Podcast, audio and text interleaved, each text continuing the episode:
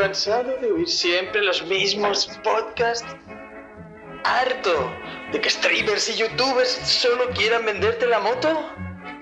Deja de oír esos podcasts soporíferos. Sed bienvenidos a HDP. ¿Eso qué es? Hoy dormimos poco.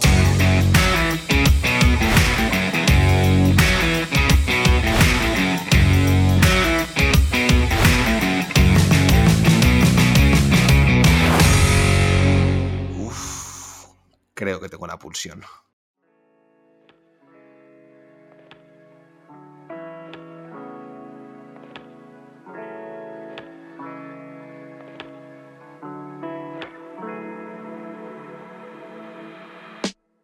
Buenas noches, insomnes, y bienvenidos a HDP, Huelga de Pelotaris. Hoy, en esta fría y lluviosa noche de noviembre, os vamos a abrir nuestro pequeño corazón friki.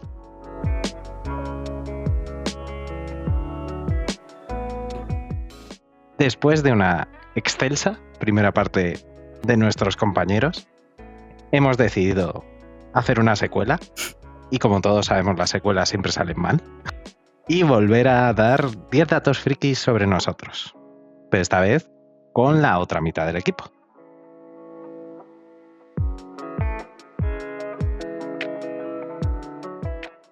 Y, como os decía, en esta noche lluviosa, nos van a abrir sus corazones los siguientes maestros. El maestro remero de Tinder, Dani. ¿Qué pasa, chavales? Aquí encantado de estar otra vez en HDP hablando de prostíbulos. Y, y nada, vengo a, a- daros un poquito más eh, de, de mí. Eh, sé que lo estáis deseando y sí, sabéis que Tom Cruise va a aparecer y seguramente cante. Así que nada, espero que lo disfrutéis. Pues nada, así empezamos. No, no hemos tardado ni 30 segundos en que apareciera la palabra mágica. En fin, sigamos, sigamos con, con la lista de maestros. El poeta de Castellón, nuestra dulce introducción al caos. Borijo. ¿Qué pasa, Insomnes? ¿Por qué voy siempre detrás de Dani? Sabéis que no, puedo, o sea, no puedo decir nada, ya, ya he perdido antes de empezar. Pues nada, aquí, aquí estamos a explicar el porqué de mi fenotipo, de dónde viene mi, mi carácter friki. A ver, qué, a ver qué sacamos en claro aquí y, y a ver si por lo menos estamos a la altura de los originales. Sí, Yo sí. con eso ya me doy con un canto los dientes. Total, nos lo pusieron difícil. A ver, hoy tenemos que responder la eterna pregunta. ¿El friki nace o se hace? O sea, para mí, Qué buena pregunta. eso es, eso es. Y- Yo creo que naces predispuesto, ¿no? Y luego te bombardea. Y luego la sociedad. y luego la sociedad ya. Y, eh, y queridos insomnes, oís una risilla juvenil por ahí, por, entre bambalinas. Y es que temporada 2, segunda aparición del maestro de las telecomunicaciones y del Kung Fu Insomne, Gonzalo. Bienvenido de nuevo a tu casa, Gonzalo. Lo de maestro de las telecomunicaciones, explícaselo a mi profesor de programación, a ver qué opina. Pero bueno, sí, segunda temporada aparezco segunda vez. Eh, esto tiene que ser un récord o algo. Lo es, Eh, lo no es es. para algo de Star Wars. Así que, la puta madre, ¿no? Aquí estamos, a ver qué pasa. Lo es, es un récord. la verdad. no es que el listón estuviera muy alto de la temporada 1, pero, pero es un nuevo récord. Una, opera- una aparición, pero ¿qué aparición? Pues nada, os recordamos un poco cómo va a ir esto. Eh, va- tenemos aquí un listado de preguntas elaborado por los maestros insomnes de más alta categoría. ¿Eso quién se lo cree? Y yo, vuestro amistoso vecino y amigo Gallín, en el papel de Jesús Quintero, haré el papel de entrevistador y iré repasando con mis queridos insomnes estas maravillosas y nada triquis preguntas. Son facilísimas, ¿verdad, chicos? Así que nada, vamos a empezar. Tirado. Y por darle un poco la vuelta a la tortilla, pues vamos a empezar con Gonzalo. Gonzalo, primera película que recuerdas ver en el cine y no puede ser Wakanda Forever. Os, vais a reír, reír de mí porque, claro, eh, comparación con. Podrían ser mis padres. Pero bueno, Ya está. Gracias, yo, estaba esperando cuánto tardan Joder, viejos. vale. No, nunca la primera película que yo recuerdo, creo, es la que es mi película favorita. Ojo, Es Rec 2. Es ¿Cuál, Rec cuál? 2, la mayor obra audiovisual que se ha hecho jamás y se hará jamás y nunca, nunca, nunca se superará. Además, la 2. La 2. Ni el padrino, ni Ciudadano, ¿ok? Ni pollas en vinagre. Es He visto rectos. todo eso, he visto todo eso y el Rec 2 ha sido la única constante en mi vida. Yo estoy con Gonzalo aquí, ¿eh? O sea, el Rec 2 Escúchame, hay ni de giro es, esa escena- muerte. Pues o sea, venga. colega, esa escena de Ainida Hiro es la mejor escena que jamás se ha hecho. Esa película salió en 2004 y podría salir hoy y dices, está hecha de puta madre. Y esto es todo digital, es increíble. Pues sí, pues sí. Y bueno, yo he de decir, a lo mejor no la mi obra audiovisual favorita, pero yo lloré de la risa en el cine. ¿eh? O sea, yo con buenísimo. película, con el chiste del tanga de Pinocho, cuando están colgando en el pozo, la verdad es que yo me moría de la risa. Eh, El Rec tiene una cosa, y es que la primera pegó el boom por, por cómo mezclaba la comedia y la fantasía. Y aún así, que la he visto hace poco, tiene mucho de fantasía, pero el Rec 2 como que abrazó la locura. Sí. Y es 2 increíble, o sea, a nivel, a nivel de comedia es una cosa increíble. Pero Gonzalo, es, es, es esperpento. pero la pregunta era la primera que habías visto, pero además es tu favorita, además, por lo que Además veo. es mi película favorita, sí. Ah, vale, guay, guay. es increíble. O sea, que le es la marcó. primera que yo recuerdo porque yo eh, tengo algún recuerdo de esa película. Si no, la siguiente sería Cars, que salió al año siguiente. Pero yo creo que... Yo creo que, que esa es la primera que recuerdo. Pero viendo tus respuestas, ¿has visto más de esas dos películas? Sí. Tuve, tuve mi época de cinéfilo empedernido que abandoné y volví a abrazar mi lado de mi película favorita es Rec 2. Bien hecho, bien hecho. Hay que Durante un, ser, tiempo fue, dur- durante un tiempo fue el padrino, eh, luego volví a ser Rec 2. Hay que ser honestos con uno mismo. Claro que Joder, sí. vaya giro. Para que me. Vaya giro de los acontecimienos. Bueno, es una Joder, historia de- de la familia, la Sí, importancia de los lazos, Los gatos con botas. los gatos. Los andaluz. También hay polvos Los mágicos. capas. Un ogro es como una cebolla. Apesta, sí. No, te hacen llorar. No. Ah, si las pones al sol se vuelven marrones y les salen pelitos blancos. Eso es. Esa frase es mítica. Bueno, continuamos, continuamos. Eh, Maestro Borijo, primera película que recuerdas haber visto en el cine. Pues lo he estado pensando mucho y estoy casi convencido de que mi primera película en el cine fue, o que yo recuerde, claro, eh, La Bella y la Bestia. Oh, Año, año 91, yo entiendo. de ahí o tu tierno 92, corazón no- romántico. Madame Gastón, ¿qué cosas tiene? De, de niño de 3, 4 años. Pero bueno, me gusta mucho, ¿eh? no sé si diría que es mi favorita, no tengo tanta suerte como Gonzalo, ¿sabes? De- Pero, joder, mítica, ¿no? Eh, pf, yo creo que sí. Luego la siguiente, porque ahí esa la tengo Espera, como espera, clara antes de haber que cine. si yo digo nace una canción, ¿Qué hace suspirar? ¿Sabéis? Eh, es que me tocáis la fibra.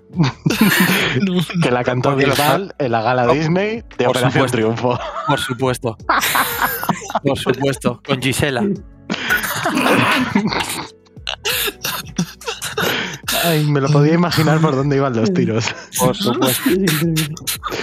Por favor, Borijo, continúa. No, no, no me quiero extender tampoco mucho más. Eh, es esa, y luego tengo un vacío legal. Y la siguiente que recuerdo es un cine de verano en el pueblo de mis primos viendo Jurassic Park. Pero eso ya no sé ni en qué año fue, porque al ser cine de verano en esa época solían ser años después de cuando se, Sí. se Sí. estrenaban. Total. Y, y yo creo que la primera, primerísima que se me viene a la cabeza, que no sé si es la verdad, claro, es El La Bella y la Bestia. Pues nada, pues nada. Seguimos. Vamos, Bisbal. Dale, que te toca. Ay, pues eh, yo las dos, las dos, o sea, la película que tengo, es que son dos, ¿vale? Venga. Porque de la que yo tengo memoria que vi primero en el cine, eh, antes, jóvenes, jóvenes, jóvenes, eh, ¿qué había antes que ahora no hay? Pues pagabas una sesión de cine, al menos en mi pueblo, y veías dos películas. Pues yo no sé cuál era la otra película, pero una de ellas fue El Rey León, la película del Joder. Rey León de Disney, que no sé si era del 94, además, que creo que se estrenó el 15 de junio del 94, creo, no lo he leído ahora en Wikipedia, pero me acuerdo que era un regalo de cumpleaños mío porque yo cumplo el 13 de junio. Entonces seguramente me llevaron en plan, ay, toma, tu cumpleaños. Y esa es una, ese es un recuerdo que tengo del Rey León. Pero realmente como película que me marcó que fui a ver al cine, fue una película que durante la emisión de esa película me provocó un ataque de apendicitis y tuve que ir de urgencias a operarme de apendicitis. Pero fue Y la película la que te provocó la apendicitis. Ahora y vosotros diréis, ¿cómo sabes que era la película? Venga, por favor. Pues porque era la puta película de las Spice Girls. Hostia. Hostia. Y yo, o sea, me blanco y en botella, ves esa peli y ataque de apendicitis. Eh, yo Mínimo, lo tengo mínimo, Ataque- mínimo. Causa-efecto, Ataque de apendicitis. causa-efecto, seguro. Sí, sí. Tiene lógica, la verdad, Dani. O sea, Sí, sí, sí. Tu lógica es aplastante. Sí. Por eso. sí, Esas son las dos. Viste la mierda, la, tra- la, la cogiste, pasó por tu organismo, pero en vez de seguir circulando se te quedó ahí enganchado. Sí, dijo sea, tu puede- puede apéndice, ser, ¿eh? toma por culo. Solo diré que en esa película había como un sal, un autobús de estos ingleses saltaba un puente y, y- y la, el efecto que hicieron era un micromachín con un alambre, se veía el alambre saltando por una maqueta, temblando. El autobús temblaba porque claro, era un tío con una mano que lo saltaba. O sea, eso era el nivel. Pues nada, apendicitis. Lógico, lógico. Pues mira, me viene muy bien tu, tu respuesta, Dani, porque yo también traigo dos. Una, la que quisiera que fuera mi primer recuerdo, que fue también El Rey León, porque yo me acuerdo, yo de... O sea, es como mi segundo recuerdo en un cine viendo una película. Además, ese inicio de la película, que ni ponen títulos de crédito ni nada, sino que empieza eh, con la coronación o, el anunciamiento de Mm. Simba, la música atronando. Ah, Gracias, estaba esperando. Sí, Alguien- es que no, alguien- tiene soy que el hacer. único que quiere hacer. Sí, Claro. y de repente, fundido a negro, suena ¡BOOM! Y salen las letras del Rey León. Es algo A acojonante. tope. Pero no voy a engañaros. Mi primer recuerdo en un cine, por desgracia, se remonta a lo que yo creo que puede ser las tortugas, eh, las tortugas ninja 2 en acción real. Escúchame, escúchame. Yo Son también tengo recuerdo de eso, pero ¿eso en qué año es? A ver si es Es anterior. en el 93. Uf, entonces es posterior, sigue siendo ella y la bestia. En el 93, en el cine del Palacio de la Prensa, de aquí, de Madrid. ¿Y por qué es mi primer recuerdo en un cine? Porque había gente disfrazada, o sea, gente, pues señores que habían contratado para el estreno de la película disfrazados de las tortugas ninja, dando saltitos antes de la película Grande. encima de un escenario y haciendo como que se peleaban y tal. Entonces, claro, pues eso a un niño pequeño, ver a tus ídolos en directo se le queda grabado, claro.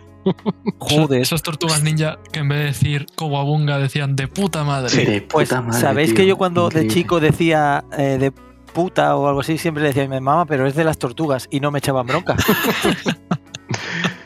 Sí, pero es que esto respecto a Gonzalo somos una generación diferente. A nosotros, bueno, que yo esa película la, la tengo en DVD, ¿eh? ojo, Brutal. ojo. Gonzalo, todo lo pero- que te digan mala la de ella no tienes razón. Tengo la 1 y la 2. Pues son No, buenísimas. hostia, la 2 es durísima. Sí, ¿eh? dientes Es que de de hecho, león. me- es que me estoy acordando, por eso me ha venido a mí justo cuando lo has dicho, de salir del cine con me acompañó mi madre. Y es que, es que estoy viendo a Vanilla Ice bailar, tío. El, el Go Ninja, Go Ninja, Go. De repente ha venido así un flash. Go ninja, go ninja, go, Go ninja, go ninja. Buah, me encanta. Madre mía. Sí, sí, que Redder acababa como en un triturador de basura. Recuerdo Que desbloqueado. se, se chuta con los dientes de león. Sí. El secreto de los mocos verdes. Y les ganaba, o sea, y el que acababa con el. Bueno, no vamos a hacer spoilers, pero la rata era lo importante. Sigamos. sigamos, sigamos. Cambiamos el orden de nuevo. Ahora va a empezar mi querido Daniel. Daniel, tu top 3 de cómics. Es que he tenido que pensar muy mucho esta respuesta. Y entonces, he al final, por lo que me he decidido, porque al final todos los que estamos aquí tenemos un ritmo de lectura bastante apabullante, y como encontrar tres incunables así que digas tú, estos me los releería mil veces eh, y sigue gustándome y tal, yo he decidido que mis tres top, o sea, mis tres cómics que se alzan con el top, sería eh, Lock and Key, eh, porque lo leí, me lo volví a releer como un mes después y es que es una historia que me fascina, o sea, porque tiene todo eh, la fantasía infantiloide que me gustaba, el terror y mal rollito que me gusta ahora, un dibujo espectacular y una historia que, joder, te llega bastante. Eso sería Logan Key. El segundo sería Animal de Colo, porque recuerdo que cuando me lo leí, eh, hostia, me, me llevó a una reflexión interna, a unos debates con mis amigos, con que eso no me lo ha provocado ningún otro cómic.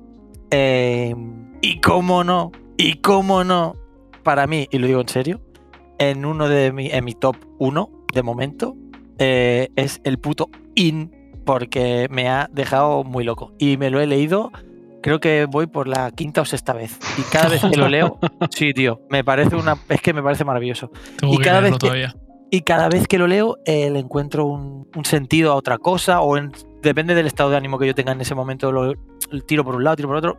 Creo que estos tres. ah, he de apartado el pijameo porque el pijameo al final es como ir siguiendo una rueda, no me aporta nada. Pero estos tres, Locan Key, Animal de Colo y y In, serían mis tres. Mis tres un top 3. Joder, simplemente Muy- espectacular. Muy rotundo. Sí, sí, sí. Eh, poco se puede decir con ese listado. Adelante, Gonzalo, que Borijo no quiere ir detrás de Dani, que le da miedo. Yo, yo lo tenía muy claro porque yo soy una persona que tiene un- algo favorito de prácticamente cualquier cosa. Sí, tienes tier list hasta de Sí, marcas de me- papel me gusta- higiénico, ¿no? Me gustan las listas, soy bastante organizado. Eh, entonces, Me yo pondría ter- tercero Full Metal Alchemist. He puesto un manga. Uf, Full Metal Alchemist. sí, es- señor. Full Metal Alchemist Brotherhood es mi anime favorito. Full Metal Alchemist me parece una salvajada. Es fantasía buena, buena, con un sistema de magia guay, un final bueno, contenido increíble. El segundo sería Invencible, Uh, el que literalmente a mí, eh, bueno, yo me lo ventilé en dos días la primera vez que lo leí. Entero los 144 números, me lo volví a leer Madre la semana siguiente qué pasada. y lo he leído des- desde entonces lo, lo he leído como cinco o seis veces. Eh, me encanta. Es. O sea, literalmente me cambió la vida ese, ese cómic. ¿Desarrolla, Y Gonzalo? me cambió la vida porque, no sé, como que empecé a ver las relaciones y muchas movidas así que yo antes no entendía como un chavalito adolescente saliendo de la adolescencia hacia la adultez. eh, no entendía. Y ese cómic como que me aclaró muchas cosas y vi las cosas de otra manera. Qué bueno. Y luego el primero es, es desde hace muchos años, es Watchmen. es, es que no, no puedo decir nada de Watchmen. Eh, lo, lo leo tres veces al año. Eh, es una locura. No tiene nada malo. Cada vez que lo lees encuentras cosas nuevas. Eh, todo lo que se haya dicho de Watchmen es poco. Y no sé, ya te digo, es, es una, una puta locura. Y además, el loco de Alan Moore, aunque no quiera tener nada que ver con, con, su, con su obra de superhéroes, bueno, y con su obra en general, probablemente escriba un libro mañana y al día siguiente le deje de gustar. Pero, pero ese señor cambió, cambió como entendemos los cómics y Watchmen es para mí el que más lo cambió. Pues nada, eh, ¿algún comentario sobre las elecciones de, de Gonzalo? Que el hijo de puta, cuando ha dicho Full Metal, me ha venido, digo, yo, pero Dani, ¿qué coño has hecho con tu top 3? Pero no, no. Me, man- me mantengo Sí, firme, pero sí, hostia, sí, hostia puta, es que claro, decís sí, sí. también obras que son. Uf, sí, sí, duro, duro. Es que es difícil al final. Muy bien, muy bien. Pues nada, ahora sí. El cobarde Borijo. Borijojo. Yo mm, también he estado pensando mucho esta pregunta y he decidido no responderla. ¡Una polla! Porque es que es imposible. Es que es imposible. Y al final me voy a quedar con la sensación de, "Ey, ¿ves? Es que ahora he escuchado Full Metal Alchemist y he pensado, me cago. Pero Sí, nos podrías Bueno. decir, aunque fuera, tus tres favoritos Voy- de hoy. De hoy. Voy a hacer. A la es hora que en la eso que es estamos. imposible. Es que eso es imposible, pero voy a intentarlo. Venga. Voy a intentarlo. Venga, haz un esfuerzo, da lo mejor Voy de a ti. decir igual, me voy a repetir. Está mal, pero me voy a repetir que a día de hoy In también estaría en mi top. Es una obra que a mí también me mueve por dentro, con- conecta conmigo al 100%, me veo representado en ella. Es increíble, o sea, es increíble. Eh, y me sigue sorprendiendo. Las veces que la he leído, que ya me la he leído tres veces, otra más, me sigue, me sigue alucinando. Luego, por decir algo, porque a partir de aquí ya no tengo nada claro, eh, voy a comentar a Akira. Oh, Akira por el hecho de que había visto la película varias veces y yo decía, joder, esto es un, esto es un milagro audiovisual, audiovisual. Me vuelve loco, pero me falta algo. Y el día que me empecé a comprar la edición de, que me repita, de ediciones B, eh, en blanco y negro, y empecé, el- al acabar el primer tomo, me pegó tal hostia en la cabeza que dije, vale, aquí está lo que me falta, qué maravilla, y de ahí, de ahí para adelante. O sea, me- ya me gustaba el, todo el tema del manga anime, pero cuando me leí Akira fue como, ya está. Ya, ya es de por vida. Esto es increíble. Y por comentar otra, también de Kirman, Los Muertos Vivientes, me parece una obra increíble. O sea, espectacular también. El tema de cómo trata eh, todo el tema de los zombies. De una forma muy clásica, pero dando tanto protagonismo a los personajes. Y que de una página, no a la siguiente, al girar, ya te ha cambiado el cómic. El status quo de todos los personajes y lo hace un mogollón de veces a lo largo de toda la historia. Fue como montarme en una montaña rusa. Y arriba y abajo, y arriba y abajo, y, increíble. Eh, seguro que pienso o te escucho ahora ti decir alguna y digo, joder, macho, Full Metal igual, increíble. Locan me, me encantó. Animal que le ha comentado Dani, otra, otra mala- cosa maravillosa, pero yo qué sé. Me voy a quedar con esas tres. Me duele haberme dejado la de El arte de volar de Antonio Altarriba, que también me parece una cosa espectacular, pero por no extenderme yo me bajo aquí, porque si no acabo nombrando toda mi biblioteca. Toda tu biblioteca lo que no has compartido con el mundo a través de Wallapop, Y- ¿no? Y, me- Eso es. claro, y menos mal que Gonzalo ha tenido el placer también de decir Borijojo, y así también hay, hay mención. Siempre, siempre representando. Pues nada, yo lo tengo fácil, porque dos de mi top 3 ya han sido mencionadas. O sea que Ojo. esto de ir último tiene sus pequeñas consecuencias. Y mi número uno es Watchmen, de Alan Moore. Creo que lo ha definido eh, perfecto Gonzalo. Es eh, la obra de un ser superior. Yo digo que hay gente tan inteligente que percibe Sí. del mundo muchas más dimensiones que la gente común. Pues Alan Moore, para nuestra suerte y su desgracia, porque él no se debe soportar ni a sí mismo, las percibe todas.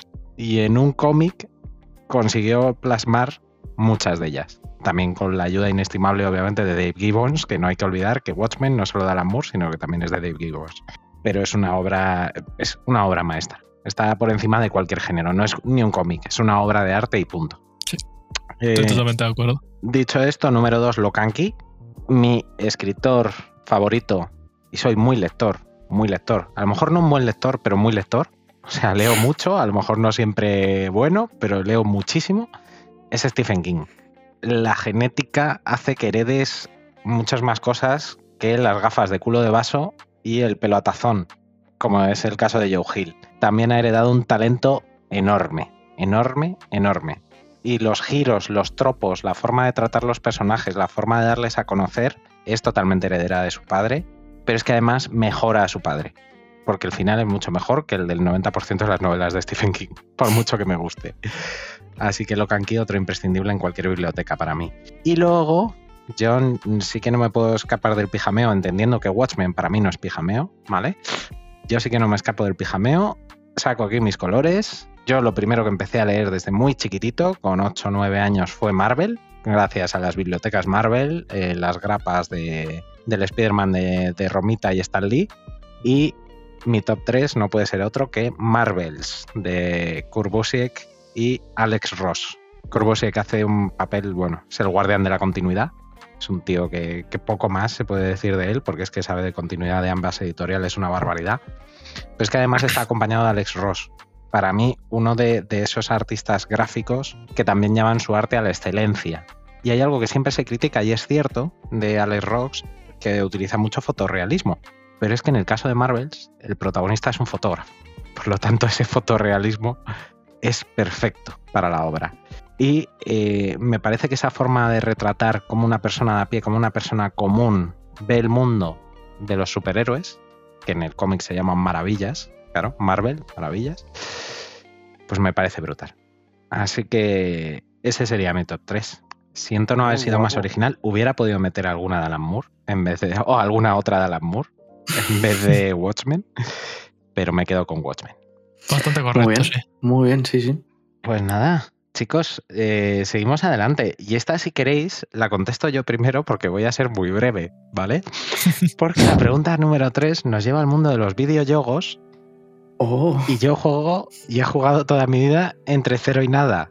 Y para explicaros esto, simplemente os diré que es que, se, eh, aparte de que no es algo que me super flipe, se me da muy mal. O sea, siempre que juego a videojuegos soy el típico que muere o se sale de la carrera o le marcan cinco goles y ni siquiera ha empezado el partido. O sea, yo estoy cambiando la alineación y ya me han marcado cinco goles. o sea, que soy, soy nefasto. Pero bueno, sí que he jugado alguna cosilla y he tenido que eh, recordar un poquito, pero me ha venido muy bien Wallapop. Porque me he metido y he visto mis ventas. y he visto que vendí mi videojuego de PlayStation 1 de El Mundo Perdido. Y lo, ven- y lo vendí, la verdad, por un buen dinero. Me imagino que alguien que lo querría coleccionar. Pero la pregunta es, Le- y le dije, Uy, uy. y le dije, sí, sí, sí, está, está cargando algo, pero no quiero, no quiero entrar a no, Carica- caricamento en corso. que creo que no has dicho la pregunta que toca. Sí, eh, sí, ¿qué videojuego no volverías a tocar ni con un palo? Ah, vale, eso sí. Creo que sí lo había dicho, pero bueno, lo recordamos. ¿Qué videojuego no volvería a tocar ni con un palo? Pues eso, reservando mi historial de ventas en Wallapop, he visto que vendí por una cantidad, una cuantía estimable, El Mundo Perdido de PlayStation 1. Y la persona me preguntó, ¿cómo está el disco? Y le dije, nuevo. ¿Por qué? Porque lo metí una tarde en la PlayStation, me mataron dos veces con el personaje humano, me cogí el personaje de dinosaurio, me mataron como 50 veces, lo volví a meter en su caja y no lo volví a sacar. Así que no es que el videojuego que no volvería a tocar ni con un palo, sino el que no volvía a tocar ni con un palo solo para venderlo. Dicho esto, venga, Morijo, que esta categoría es muy tuya. Dale duro. Em, tengo varios. Esta, esta sí que le he dado vueltas, porque eh, yo soy un tipo de jugador que me canso rápido. O sea, de esto que dices, no, yo le he echado mil horas a tal, y le he echado mil horas a un juego, si no sea porque es de estos arcade que duran poco y a lo largo de mi vida me ha flipado, he ido retomando durante los años, imposible. Soy muy de, me obsesiono con un juego, juego 10 horas, no puedo pensar en otra cosa y digo, suficiente, no hace falta que lo vuelva a tocar ni con un palo. Pero ciñéndome a juego malo, em, yo tenía una Super Nintendo cuando era jovencito y recuerdo unas navidades, esto es, esto es muy de boomer de, de la época, que en las revistas, eh, además de, de la revista de videojuegos, te comprabas la revista y venían VHS. Y los VHS te venían como una recopilación Yes. muy, Sí, sí, muy, muy, muy montada, con su montaje y todo, todo súper preparado, de, de pequeñas secciones de, con videojuegos y una música de la hostia, pero de la hostia, siempre. Y yo tenía uno que salía un, un, tío haciendo de Super Mario, o sea, de dibujado, pero hablaban como en italiano. Estas novedades os van a gustar, increíble lo que nos viene al Super Nintendo. Y claro, tú te- de repente te venían, te empezaba a bombardear con imágenes de videojuegos y dices, tú, esto es increíble, esto es increíble. Y en una de esas eh, mini escenas de 3 segundos, 4 segundos, era el Robocop 3 de Super Nintendo. Unas imágenes que dices tú, "Buah, el Robocop está disparando fuego, tío, esto es increíble.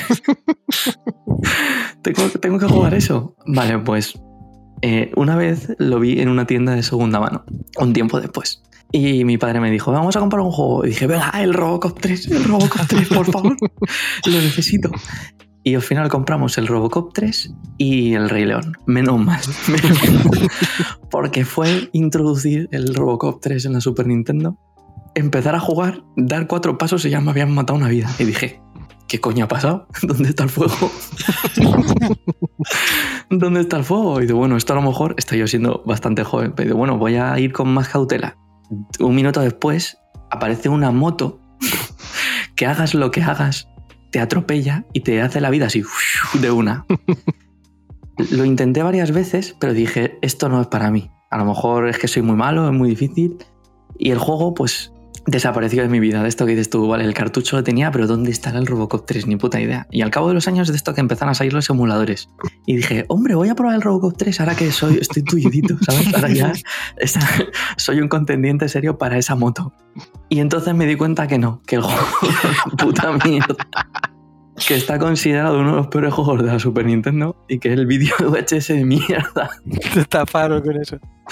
Me estafaron fuertemente, así que ni con un palo. Robocop 3 de la Super Nintendo. Y aprovecho para decir que la versión de Mega Drive es igual de mala. En el infierno para siempre. Joder. ¿Cuánta gente habrá traumada, eh? Por el Robocop 3.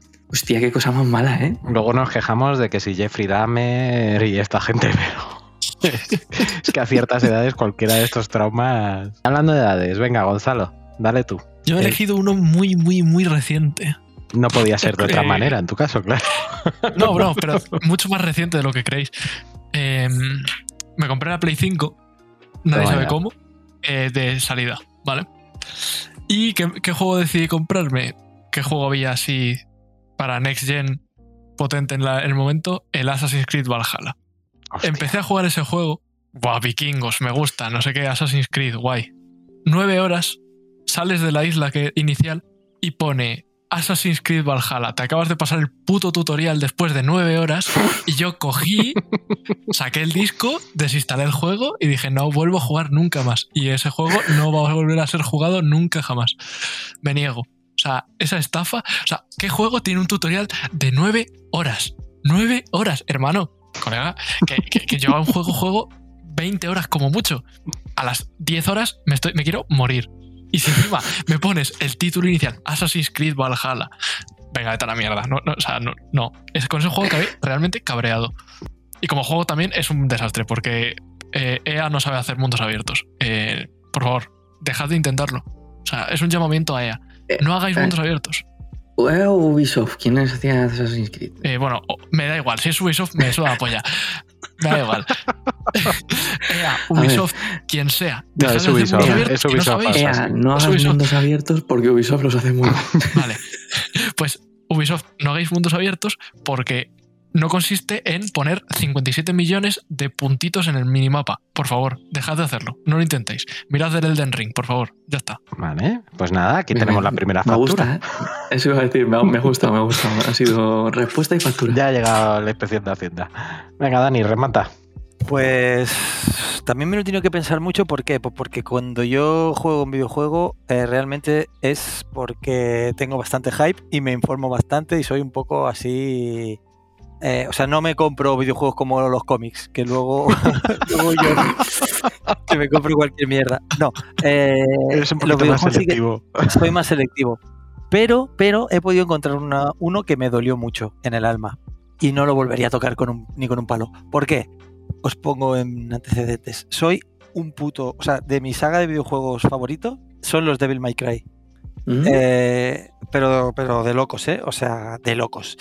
Y los tengo todos, me los he pasado todos y tal. Pero el 2, el 2 fue un bodriaco, eh, tanto de historia, de gráficos.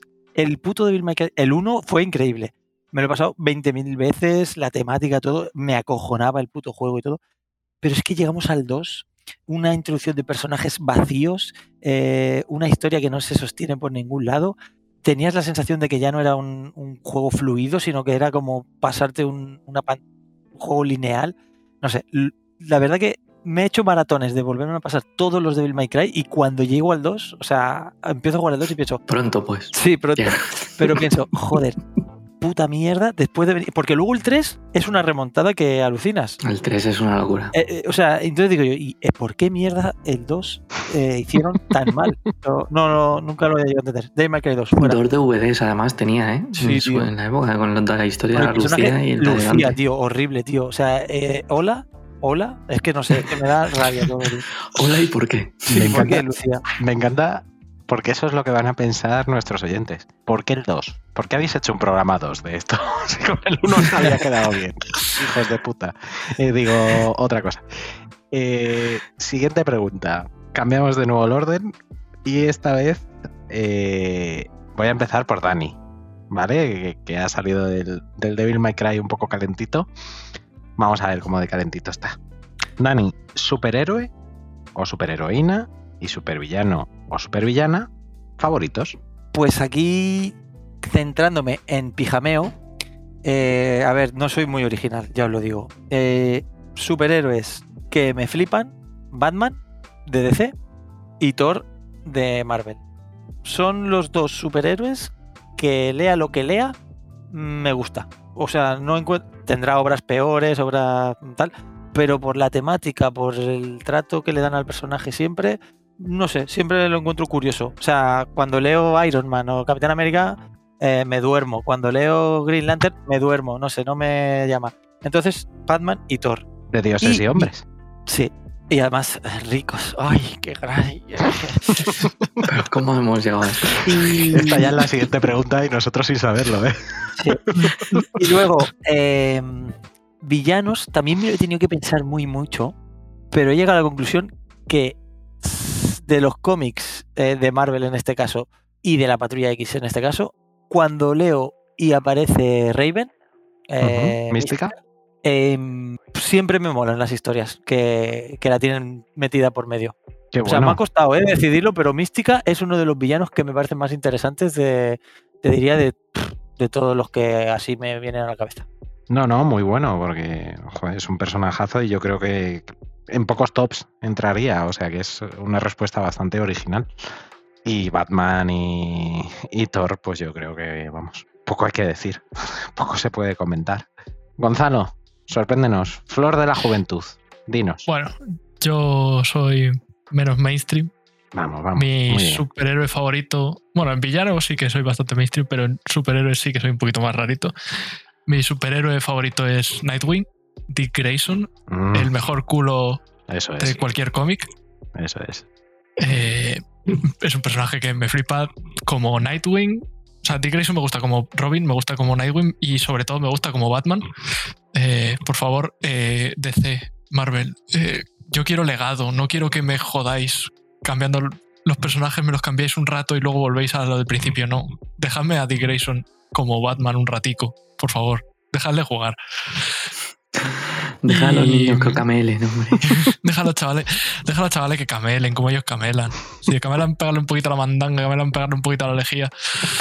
Eh, Poco En más y fin. se la canta completa, cabrón. eh, es mi videoclip favorito. Lógico. Como, como villano, sí que soy más clásico. Mi villano favorito es Magneto.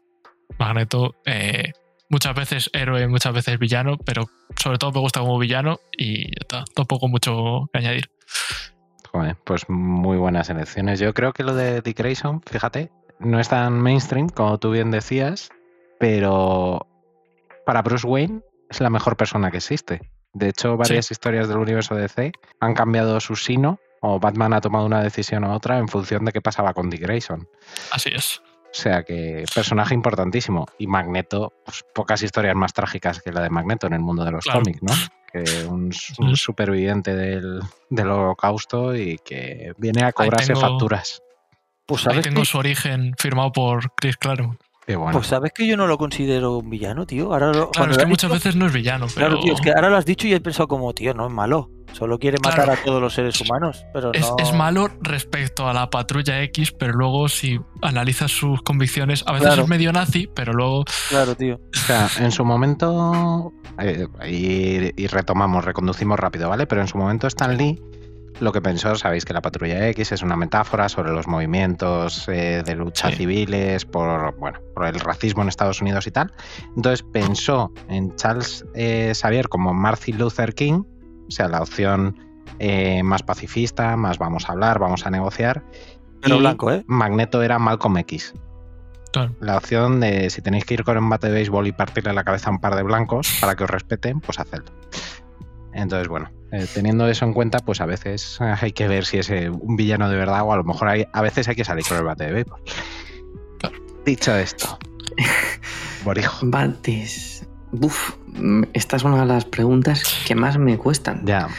Porque, Y voy a hacer trampa. porque cada ya vez que voy a eres hacer menos. Voy a hacer trampa. Me voy a salir por la tangente, pero además como un campeón. Venga, dale. ¿Por qué? Porque si me limito a, las bases que hemos sentado en la pregunta, voy a ser ultra típico para decirte que Batman. Y tampoco tengo tanto baje en él, pero lo que he leído, pues sí que hay cosas que me gustan. Daredevil también me gusta. Eh, y villano, pues es que típico es el Joker. Y te puedo decir Thanos porque sí que me gusta que esté enamorado de la muerte. Me parece un punto muy loco. Pero como he dicho me voy a salir por la tangente, voy a decir que el villano con más clase que existe, evidentemente, es Dio. ¡No! ¡Los ojos! Claro que sí. Que me ¡Mi parece- tío! Que me parece muy top. Me parece tan top porque es el único villano que acaba de una forma y cuando reaparece, hasta el autor olvidó su final. Ese es su poder. Y, sí, y como, como héroe también te voy a decir un, un, un yoyo. Qué hostias. mira, el, el modo rollito malote de Jotaro vuelve loco. Es así, Que soy, yo, soy un- Jotaro- soy un clásico, Jotaro. clásico Taro. El rollo loco de, de Joseph también me mola y Yosuke también es la hostia. Así, así os dejo tres en tres yoyos. Eh, tres yoyos, dos de DC, uno de Marvel. No, no, Pero no, bueno. lo, lo bueno es lo, Esta respuesta es racismo. claro, Los tío, buenos son los yoyos. me he calentado, me he calentado. Nos ha reventado en la cara, madre mía. Pero he sido rápido. Sí, sí, sí, sí, totalmente, totalmente. Pues nada, yo de superhéroe, eh, Batman me encanta, pero hay uno que me encanta más, que es Lobezno. Lobezno, Wolverine, el, Aguja dinámica. el enano, el enano peludo, Logan, James Howlett, como queráis llamarle, pero no sé, es, es- es un tipo de otra época, viviendo, viviendo el mundo actual. Es un vaquero de las películas del oeste y a mí ese prototipo de superhéroe tipo duro sacado de su tiempo, la verdad es que me encanta. Y creo que se han hecho cosas muy buenas con él. Creo que también se ha hecho muchísima mierda, muchísima, Sí. a paladas, porque es un personaje que si no lo tratas bien es un puchi de manual, o sea, tiene su... es como los puchis de los 90. O sea, tiene su frase guay de qué pasa nenes, soy el mejor en lo que hago, y empieza a repartir hostias. Pero si lo tratas bien, tiene muchísima densidad y creo que es un personaje que me encanta. Es eso, o sea, puede tener muchas dimensiones, pero la dimensión de tipo duro del oeste a mí ya me conquista. Y luego de villano, me quedo también en Marvel y me quedo con el Doctor Doom, con muerte. Uh, hostia, se me olvidó. Doctor. Doom. Me cago en todo. Víctor von Doom, dictador de Latveria, hijo de una bruja romaní. Tiene contacto con las artes místicas. Es uno de los científicos más reputados de la historia de la humanidad. Y es que encima el cabrón siempre, en casi todos los eventos más importantes y más recordados de Marvel, está detrás de todo. Y además, tiene un puntito, además de todo lo que he dicho, tiene un puntito genial. Que es que simplemente con su aspecto, tú ya sabes que es el villano. O sea, vas con una, va con una máscara de hierro pegada a la cara. Es el fantasma de la ópera. Es Darth Vader. Es todo, representa todo lo malo. O sea, Jack Kirby, que es un genio y todos lo sabemos, o sea, no, no hay discusión, hizo uno de los mejores diseños de la historia para decirte, este es malo. Y no lo vas a dudar nunca. Nunca jamás. Así que nada, mis, mis dos, Lobezno y, y Víctor Von Muerte. Bueno, voy a cambiar mi respuesta. No es Magneto, es Víctor Von Muerte. Ya está, Nada más que añadir. Chaqueterismo aquí en directo. Bienvenido a la teoría. pues nada, continuamos, continuamos. Y eh, bueno, este, este tiene que ser para nuestro miembro. Esta pregunta, el primero en responderla, tiene que ser nuestro miembro más calentito. Dani, tu primer crash con un personaje de ficción. A mí no hay personaje de ficción que más cerdo me ha puesto en todas sus apariciones que Emma Frost. O sea, yo he visto a Emma Frost eh, ¿Pero es tu primero? ¿Es eh, tu primero? en los ¿O clásicos. es el, el- el que más te...? O sea, sí, sí, he gastado Kleenex con Emma Frost, pero a- No, por favor. O sea, Emma Frost es eh, ¿Pero fue tu primer bien. crash, Dani? O sea, de, de tus recuerdos, si piensas en la primera vez que tuviste un personaje de ficción y dijiste, madre mía. pero la de los maltrato". cómics, ¿no? La pregunta. No, no, es Mm. de personaje de ficción. Vuestro primer crash con un personaje de ficción. Ah, pues yo me pensaba que era de los cómics. No te preocupes, no te preocupes. Pasamos a otro de los, de los maestros mientras recoge los Kleenex y vete pensando, vete pensando otra respuesta, ¿vale? Borijo, por favor. Vamos a ver, esta pregunta es durísima. Es durísima. es Pero, durísima. pero no, no, no es más dura que las piernas de Chun-Li.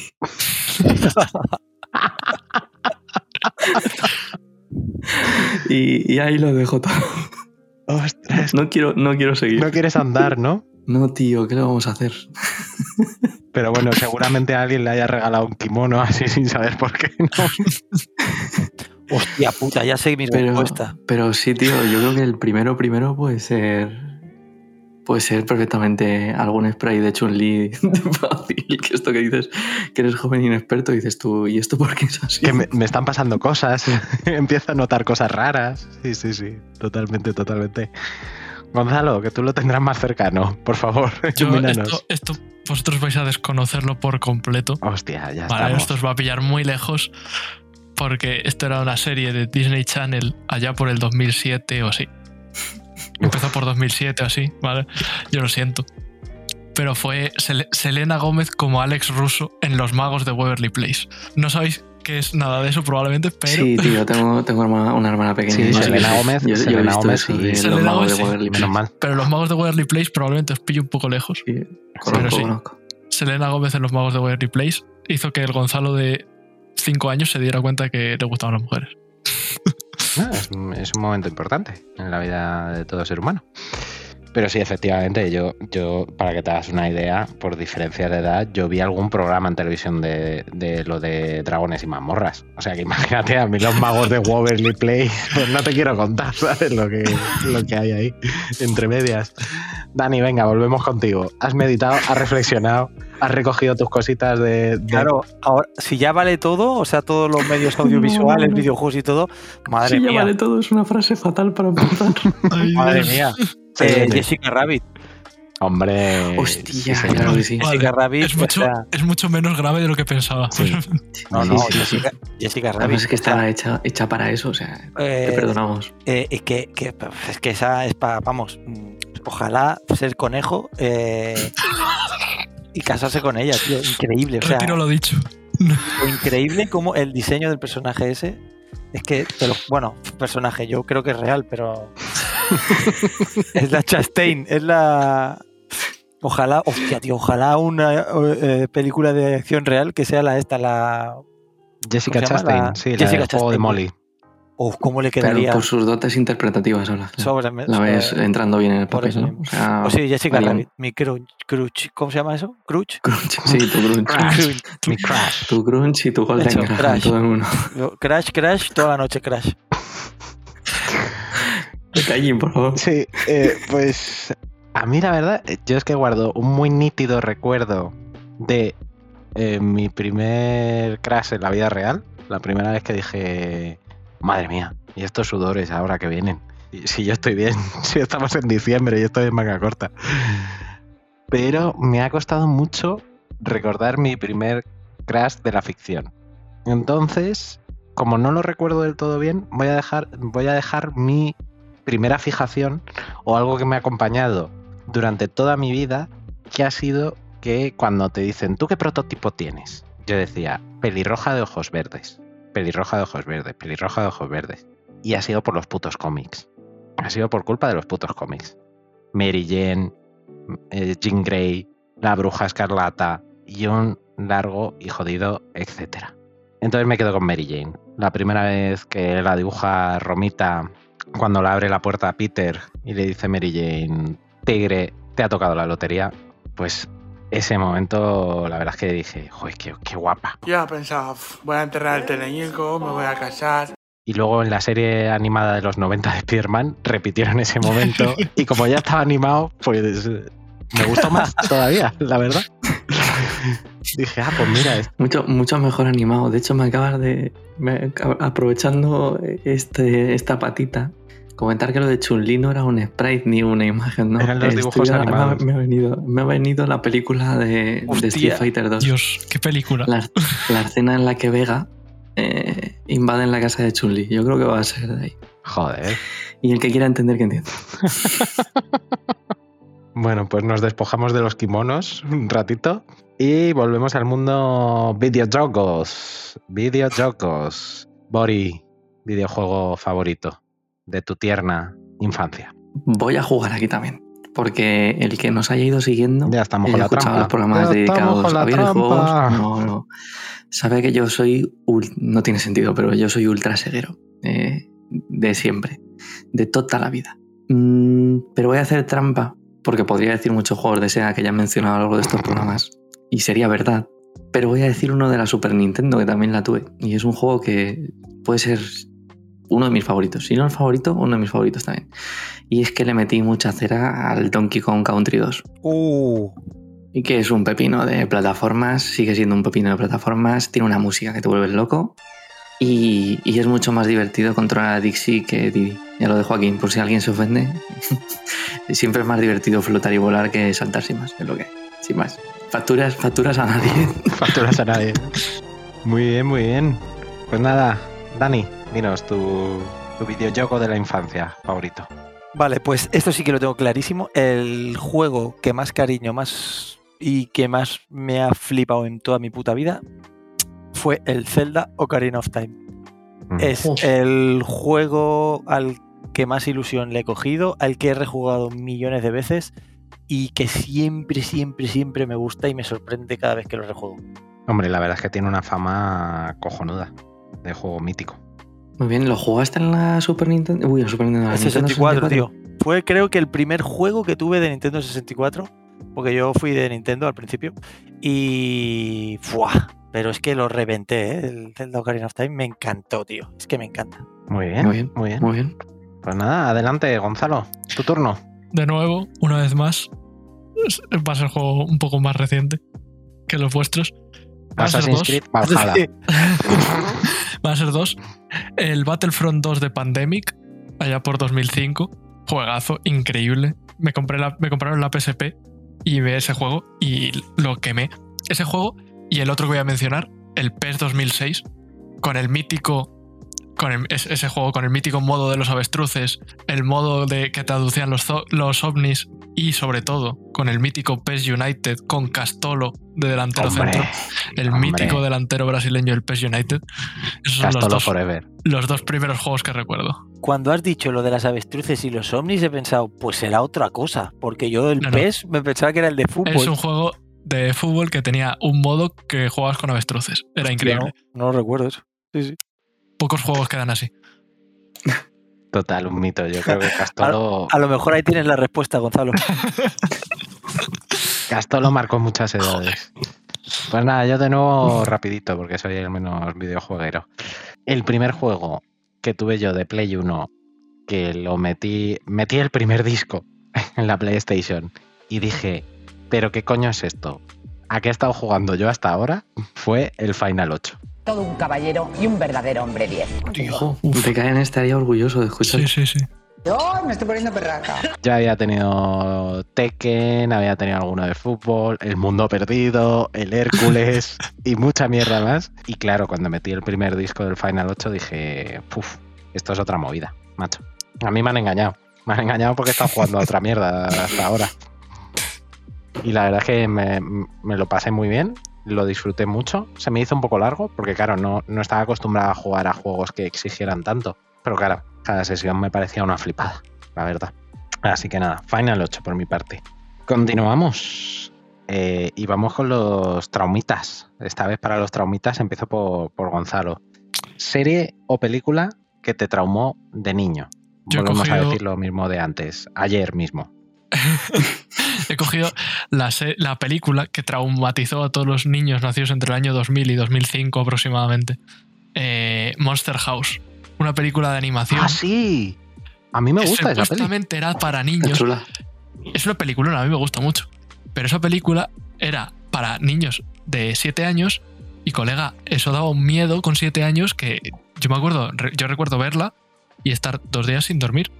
Y la no solo me pusieron en una Navidad en Telecinco, que además la anunciaron a bombo y platillo. Yo la tengo en DVD por ahí en casa. Joder, Pero sí, pues sí, bastante sí, traumatizado. Bori, zambúllete en el diván del psicoterapeuta. Muy difícil. Esto me es muy difícil porque cuando he tenido esta conversación otras veces, me he dado cuenta que, que ya- yo no tengo ningún trauma con ninguna serie, ninguna película eh, siendo niño. Y las he visto todas. Pero es que para mí era normal eh, ver It. El enigma humano, evidentemente.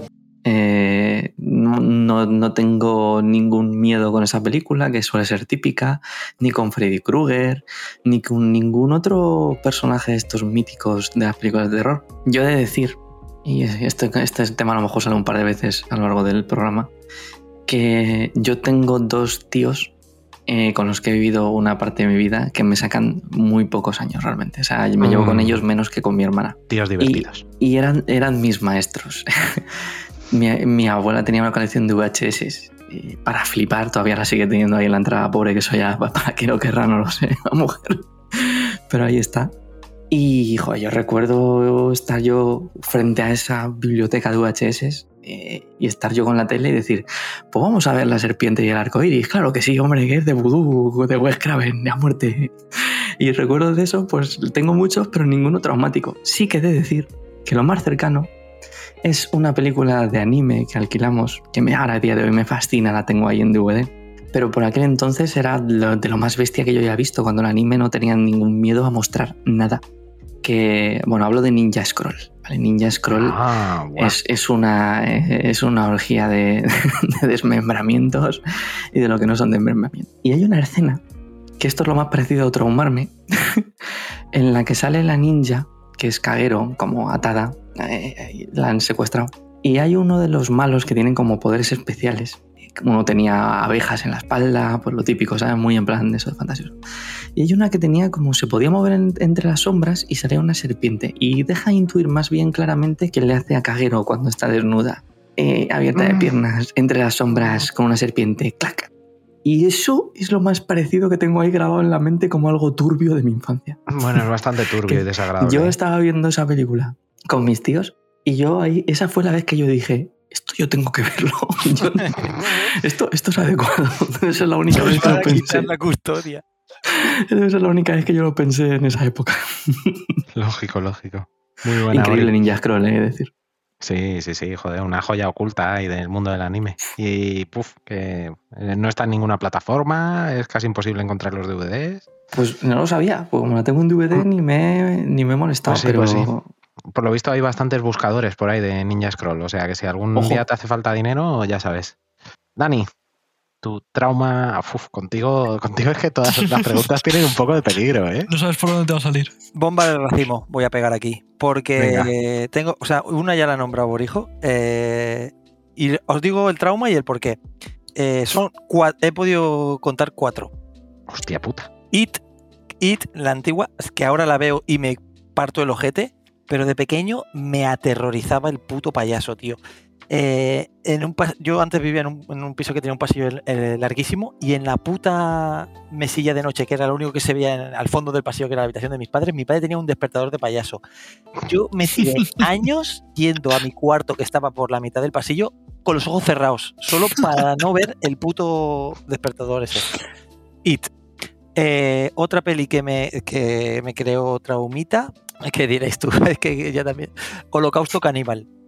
Hombre, O sea, o- Madre mía. yo no sé por qué vi eso siendo pequeño y, y pensar, pero que, lo mismo que dijo, pero que esto yo creo que no lo debo ver, pero no podía dejar de verlo y me creó un trauma bastante, o sea, me imaginaba yo cagando que se me partía la- el cuerpo por la mitad, bueno, cosas locas. Eh, Dura película, sí. sí. Horrible. Luego, eh, tenía eh, cuatro, pero me la he apuntado. Y- remítete Ah, a tus apuntes. Momento de revisar traumas, sí, sí. Sí, eh, es que esta es un poco curiosa. Tu libro No. de sueños, Daniel. La película de Viven, que es la del Sí. grupo este, pues te juro que me crea un trauma que te cagas, tío.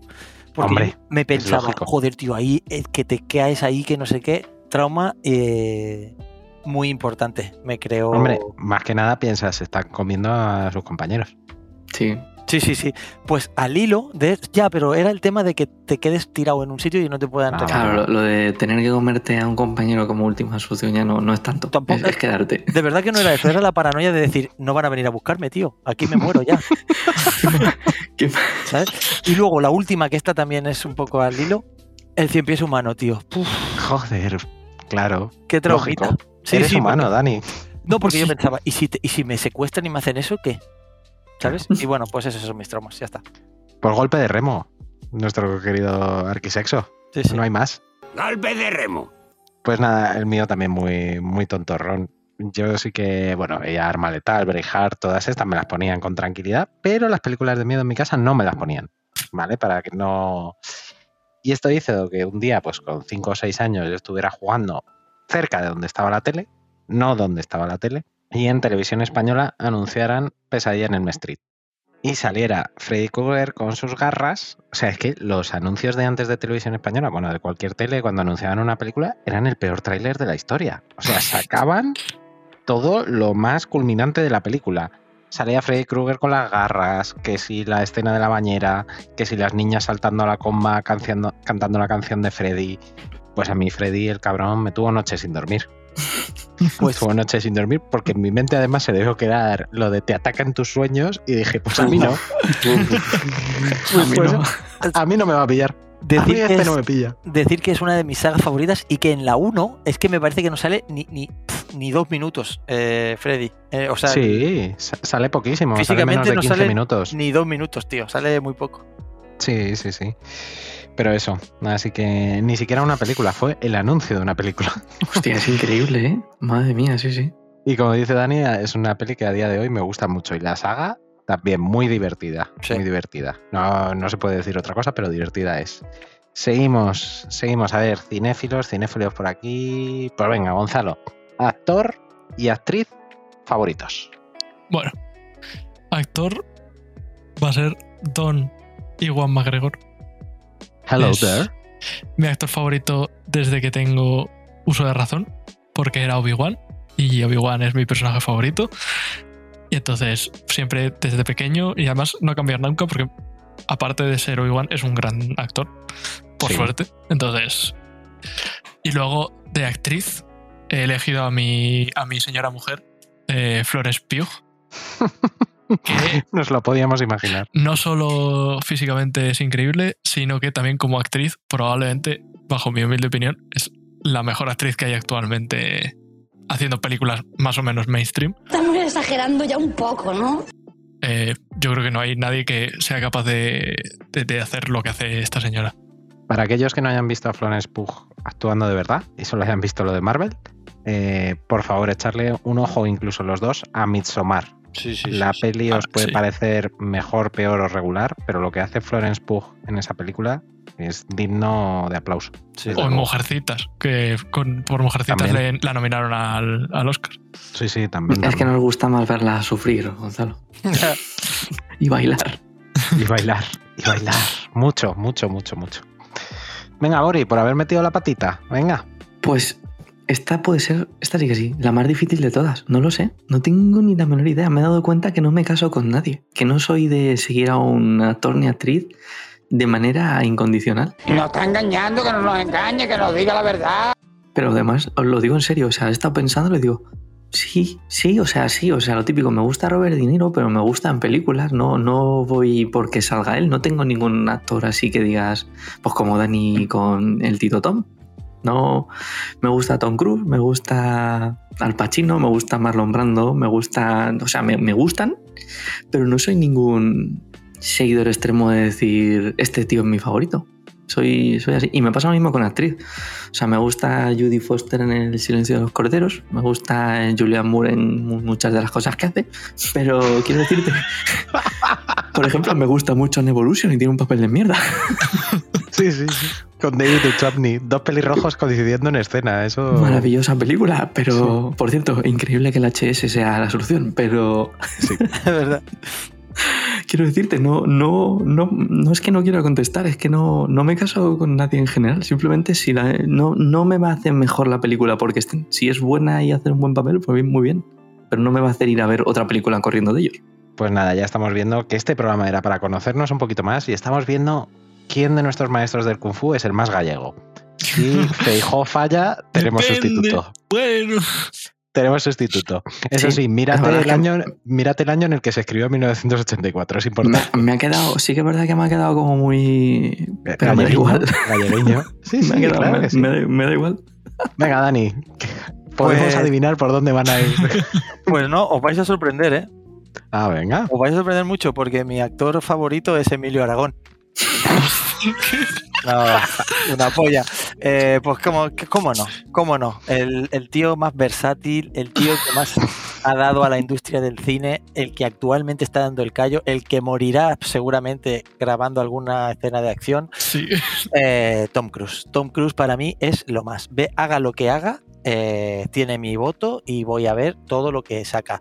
Porque a pesar de toda la fama injusta que, que tiene eh, por su vida privada, toda película que hace. Injusta, ¿eh? Injusta. Sí, tío, porque a mí Injusta, me da igual en lo que crea. A mí me da igual en lo que Tú en un programa anterior le pusiste un casco o una escafandra de cierta sustancia, ¿no? Claro, tío. Ah, vale, perfecto. Pero lo que quiero decir que eso no quita que haga películas. O sea, la gente lo, lo, lo, lo- su opinión la da en que está loco. Pues no está loco, tío, es el puto amo, es igual. No me voy a rebajar a- al betún. Eh, sí, que Tom Cruise es el putísimo amo eh, de actor y de actriz. Eh, tampoco lo he tenido que pensar mucho. Es Tom Cruise trasvestido. es la mejor actriz que existe. No, es broma. Eh, lo tengo Pero sí. lo tengo también muy claro, es Marion Cotillard, para mí es la mejor actriz eh, que yo recuerde y que la vea en el papel que la vea, lo borda menos en Batman, eh, menos en Batman, que es una puta basura de papel el que le dieron, pero Marion Cotillard, Marion Cotillard es mi actriz favorita. También es verdad que la película más floja de esa trilogía no tuvo suerte, la verdad. Pues nada, yo los míos eh, he, decidido decantar, ¿vale? Decantar e irme a lo mejor de lo mejor de lo mejor de lo mejor. Porque por cantidad, efectivamente, Robert De Niro, Al Pacino, Marlon Brando, etcétera, etcétera, etcétera, los grandes de esta mierda. Pero me voy a uno que tiene bastantes menos créditos que todos ellos, pero es que todo lo que ha hecho es canela. Y no es otro que Daniel Day-Lewis. ¡Ole! ¡Ole! ¿vale? Que además yo creo que es uno de los actores vivos que tiene más Oscars en su estantería. Pero es que mi pie izquierdo, en el nombre del Padre. Del Hijo. Del Del Hijo de- Espíritu Santo. Espíritu Santo, efectivamente. Gangs of New York. eh, el último Moicano. O sea, es que es una filmografía, pozos de ambición. O sea, es una filmografía que es como el jamón. O sea, es que a- aprovechas todo. Es, es cojonudo. Sea, y es eso, ha hecho poco cine, pero siempre ha elegido sus proyectos. Por lo visto es un tío luego en su vida personal bastante rarito también, como nos podíamos imaginar. Pero ha elegido siempre sus proyectos de una forma exquisita y con un gusto exquisito. Y siempre ha dado el 100% en todo lo que ha aparecido. Y es un tío que yo sí que le sigo. O sea, si es una película de Daniel de Lewis, yo mínimo le doy la duda y la veo. Y poco me ha decepcionado. Hay alguna más intensa que otra, pero... Y mira, y por recomendar una que no es tan conocida, El Crisol, que sale también Winona Ryder y es una historia pequeñita sobre la caza, sobre quema de brujas en Estados Unidos y demás. Y tiene una actuación también espectacular. Y actriz no puede ser otra. A lo mejor si hubiera nacido en otra generación, pues sería Catherine Hepburn. Pues puede ser. Pero naciendo en la generación que he nacido, yo solo he visto a una señora que se codeaba con todos estos grandes que hemos estado hablando e incluso cuando compartían películas, normalmente les robaba todo el protagonismo. Y no es otra que Meryl Streep. Vale. Los puentes de Madison, Leyendas de África, Kaufman contra Kaufman, El cazador. O sea, qué filmografía. Qué puta maravilla. Qué puta señora. Qué dos ovarios tiene. O sea, es que le da igual hacer de una señora danesa perdida en África con un marido sifilítico. Le da igual hacer de una diseñadora de moda o de una directora de una revista de moda, que es lo más cabrón del universo. Puede hacer de monja en el siglo XIX en Inglaterra. O sea, no. Creo que ha llegado a la excelencia en su trabajo. O sea, no hay nada que se le resista a Meryl Streep. Yo, em, ya os digo, si hubiera nacido en otra generación, seguramente hubiera otras que han ganado los mismos Oscar que ella y tal. Pero en esta generación Meryl Streep se lo ha comido todo. Así que nada, estas son mis dos elecciones. Muy bien. Y también hizo Mamma Mía. Y, también hizo mam- y es que encima Gracias. baila. Es que me cago en la Gracias. puta. Encima baila. ¿Cómo se puede ser tan cabrona? Claro, es que Meryl Streep se desnuda en cada actuación. Es buenísimo. es buenísimo. Pues nada, voy a. No paso el testigo, me lo quedo yo directamente y voy con una de las que me ha parecido más difíciles Sí. también, ¿vale? Que es la pregunta de ¿quién es tu guionista y dibujante favoritos?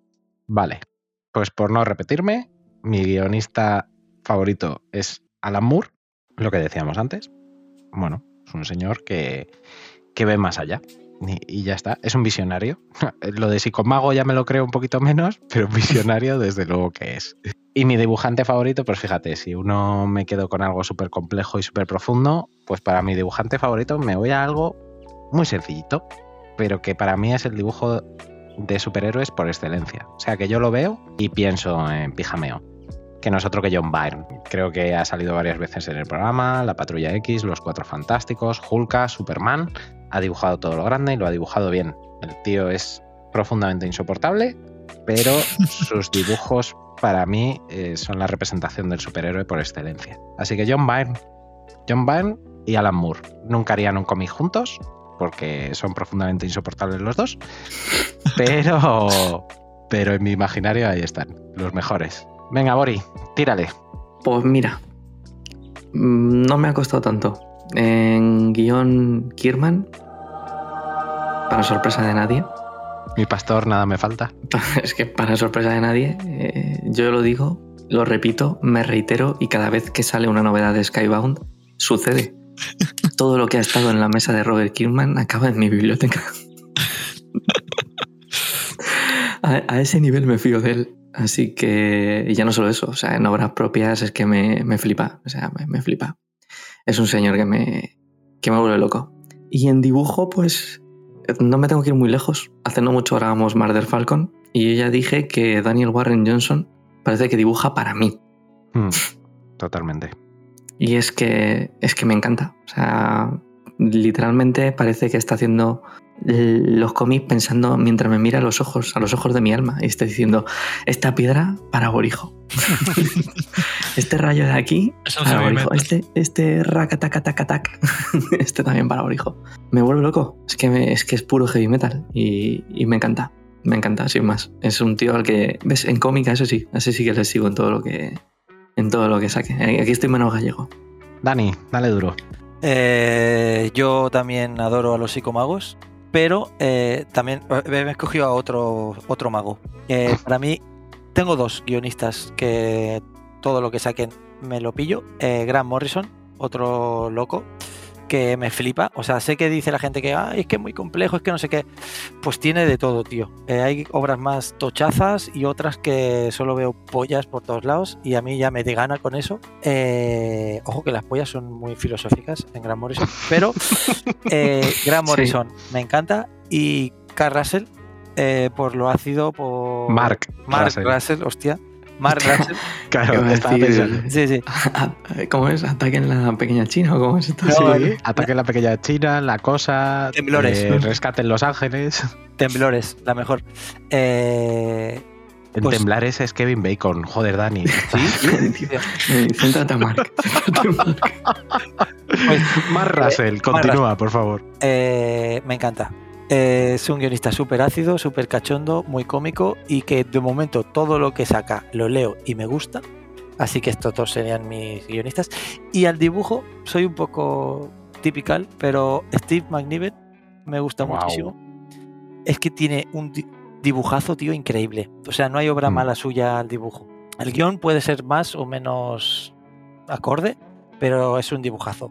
Y luego Chris Bacalo. Es que Chris Bacalo tiene una manera de dibujar que me flipa muchísimo. O sea, Mira, más detallista y más conceptual. ¿Tienes Sí. de los dos? sí, variedad. sí, sí. Y es que son dos como que siempre que pienso en cómo me gustaría llegar a dibujar algún día, pienso, joder, com- cualquiera de los dos me vale. Muy buena, muy buena. Venga, Gonzalo, tírale. Yo en guionista sí que soy muy típico, misma lección que Gallín, Alan Moore. Eh, pero en dibujante sí que soy muy gallego. soy muy, muy, muy, muy, muy gallego. Y, De la Xunta. Y es que los dibujantes es lo que más me fijo siempre en los cómics. El guion me puede sudar la, la polla, pero si tienen buen dibujo me lo voy a leer. Y he puesto un montón. Eh, un montón, pero rápidos. Venga. Jack Kirby, eh, genio, figura, creador de todo. George Pérez, Creí que ibas a decir genio, figura y sepultura. A mí no- Estaba ahí al, Bueno, al borde del- la sepultura también lo podemos aplicar a George Pérez. Buf. No sigues por ahí. eh, cercano. Eh, Sigue- sigue con la lista. a los titanes, bien. Segunda Eh, aparición y última parece ser. Eh, George Pérez, George Pérez, un, un puto genio. Eh, y luego he puesto eh, a Kamome Shirahama, Oh, dibujante y guionista de Atelier of Witch Hat. Que Ojo. si no lo habéis leído, tiene el mejor dibujo que yo he visto en mi vida. O sea, literalmente, es increíble. Es, es espectacular. No, no, te- no os puedo explicarlo, es precioso. Ah, pues nada, oye, siempre se descubren cosas y nos salimos un poco del mundo del mainstream. Muy bien, Gonzalo. Sí, señor. Pues nada, ya que Además, estás creo, así... creo recordar que, que. No sé si. A ver, me puedo estar colando, ¿eh? Pero regalaban un puzzle Sí. con materiales de Witch Hat. Siempre Ese es el momento. regalan puzzles, que si postalitas, eh, artbooks, no sé qué, están muy guays las ediciones de Milky Way. Pues nada, Gonzalo, ya que estabas con la palabra vas suelto como gavete, pues. ¿Qué cómic, saga, videojuego, mm, lo que tú quieras, novela, sueñas con que adapten al cine? Pues hablando de sagas, Saga. Saga. De. Vaughan. Lo tiene todo. Eh, es Juego de Tronos, meets Star Wars, meets. No sé. eh, aventura, tiene, es que lo tiene todo. Tiene aventura, tiene amor, tiene eh, violencia, tiene politiqueo. Es perfecto para adaptarlo. O sea, lo único que quiero es que cierre bien, lo primero, que acabe bien Saga. Y eso va, vamos, eso lo, Vaughan se va a hacer de oro. Si hacen una buena adaptación, Vaughan se forra. Y Fiona Staples, por supuesto, no olvidarnos de ella, eh, gran dibujante, espectacular. Total. Gracias. Total, total. Eh, lo que pasa es que es más lenta que el caballo del malo. Eh, obviando eso, eh, Saga, por favor. Pero sí, sí, saga, saga totalmente. Tienes toda la razón. Ha pasado como con Watchmen, que decimos, Watchmen, Alan Moore. No, también estaba de equipo. Pues en, en Saga también está Fiona Staples, que además es icónico lo que ha hecho con los personajes. O sea, cuando tú piensas en Saga, se te viene a la cabeza el que tiene la cabeza como de koala, la- Sí. el robot, o sea, todo. Pero a ver si llega al final y Sagaba. Justo ese, ¿eh? Madre mía. Venga, Dani, por favor, para evitar que cuentes chistes, te dejo hablar.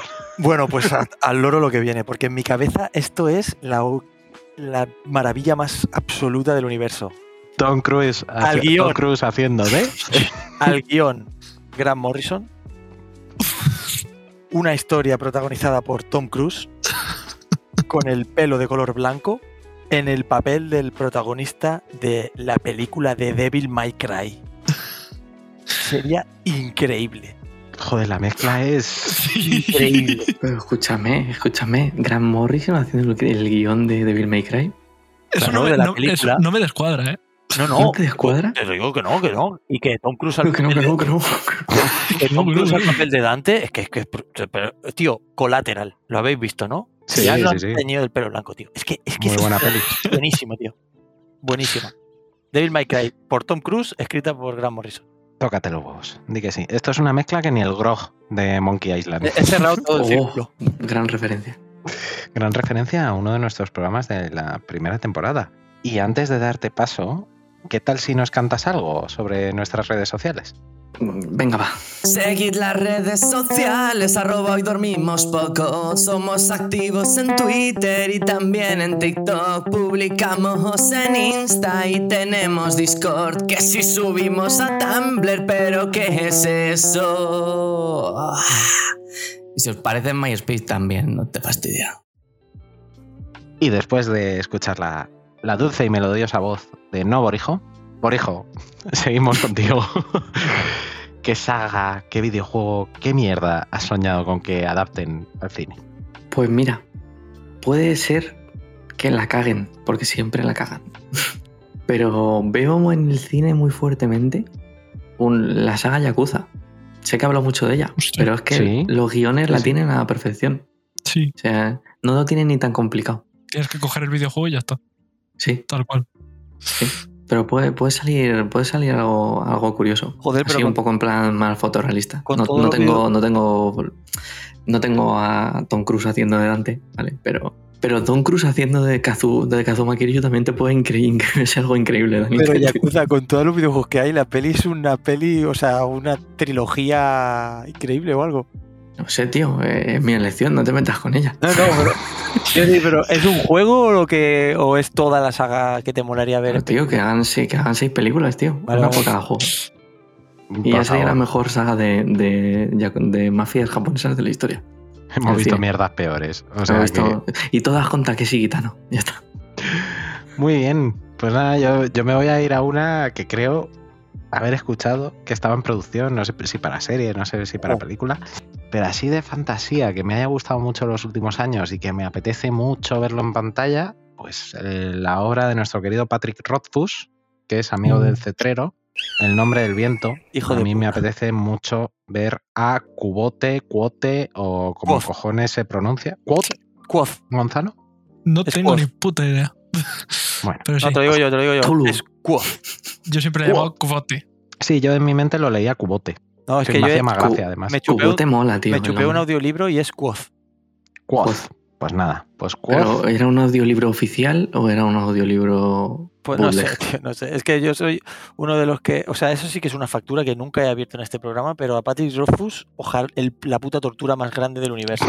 Pobre hombre, joder, que tenía depresión de caballo, tú. Eh, a llorarle a, a la luz. Bueno, bueno, ¿Eh? bueno, bueno, bueno, bueno. Bueno, bueno, bueno. No, no. Hemos dicho que abríamos nuestros corazones, no que los tengamos. Son dos cosas diferentes. Hay este gente- tío, os de vosotros tenéis al cetrero muy en boca, pero lo de este tío, tela. Tela, tela. Sí, Hostia, te has eh, calentado, eh, Dani. te Sí, has sí, calentado. uy, me habéis sacado un tema, es que no me Te has acordaba yo de calentado más que con Emma Frost. No me acordaba yo de esto. Añoramos todos la tercera lo parte. sacará en los próximos 5 a 10 años, no te preocupes. Sí, sí. Sí, 25 El temor años para escribir un libro, hijo puta. A lo mejor es que se le ha olvidado el nombre del viento, tío.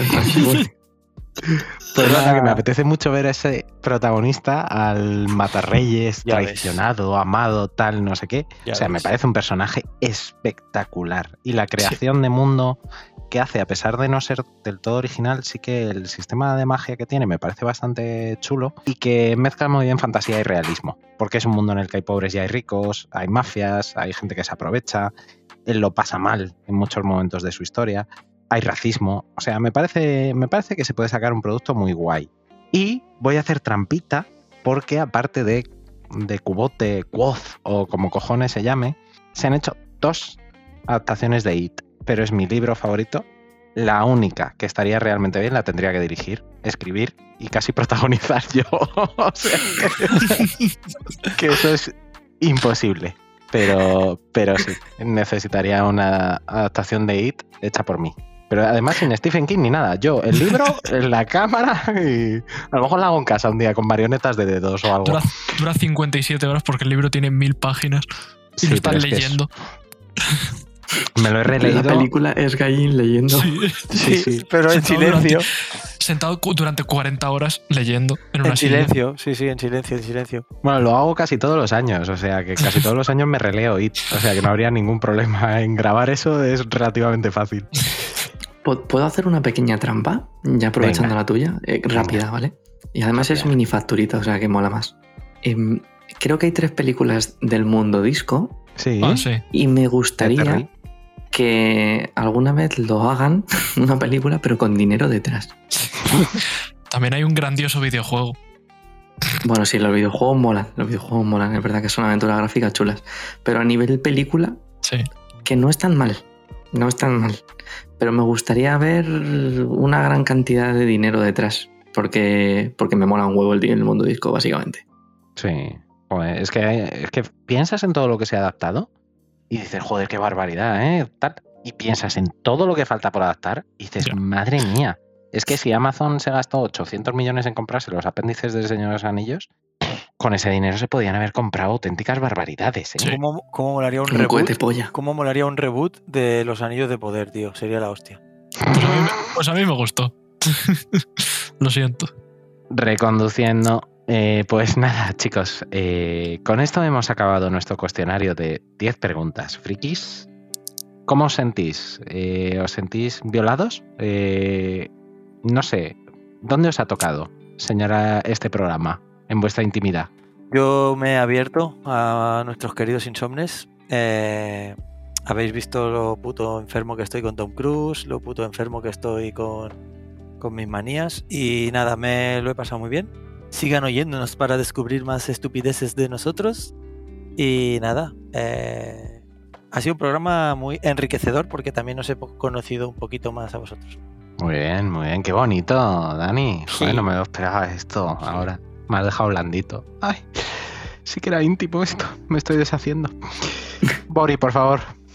Pues bien, muy divertido, muy entretenido, me lo he pasado muy bien. Hemos una vez más desnudado nuestras vergüenzas, que al final creo que es a lo que yo vengo aquí, a llorar y a desnudar mis vergüenzas. Así que. Ya, comerte unos mejillones y unas almejas mientras nos das evasivas de. Es que no puedo elegir. Oh, Claro. oh, no puedo Joder. elegir. Es que me he mojado en 9 de 10 preguntas, yo creo que está mal, ¿eh? Nah, no, no, no. Los tobillitos. Los tobillitos, no, era, era muy difícil, de verdad que lo he pensado. Mm, Sí, si me tengo que mojar de verdad, a lo mejor os digo Robin Williams, ¿eh? pero no sé, no sé. Que no me sale ninguna, vaya. Eh... Wow, increíble, increíble acento gallego. Sí, tío. Guau. Qué bonito lo que me acabas de decir. No, no, era mentira, era mentira, no te flipes. Ya me ha extrañado, ya me ha extrañado. Siempre me haces la misma y siempre caigo. Joder.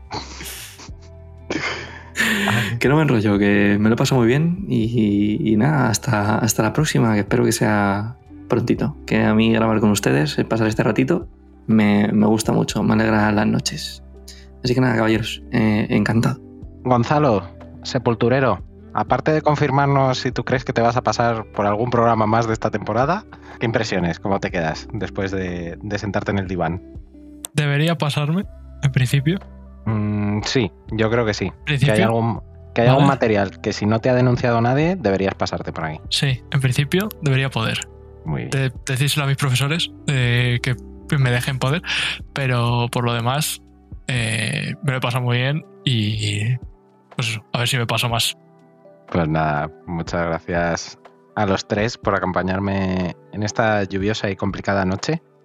Y nada, decir que para mí también ha sido un placer, que me lo he pasado fenomenal y que en un día y en unos días que llevamos con noticias complicadas de, todas las partes del mundo y de todas las cosas, y no solo hablo de la convocatoria de Luis Enrique, sino de alguna cosa incluso un poquito más importante, pues la verdad es que pasar un rato con colegas y conocernos un poquito más siempre me parece un plan perfecto. Y dicho esto, insomnes, leed mucho, jugad muchos videojuegos, ved muchas películas y series, comeros las albóndigas, que están buenísimas, sobre todo si las hacen vuestras madres, y no os durmáis, insomnes. Las albóndigas de lata debe ser lo peor que yo he comido en mi vida. ¿eh? Le damos un aplauso y le dejamos que se vaya.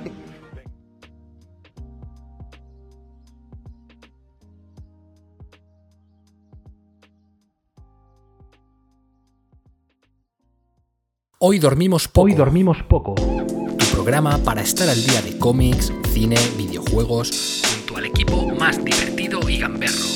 No te duermas insomne y prepárate porque hoy dormimos poco.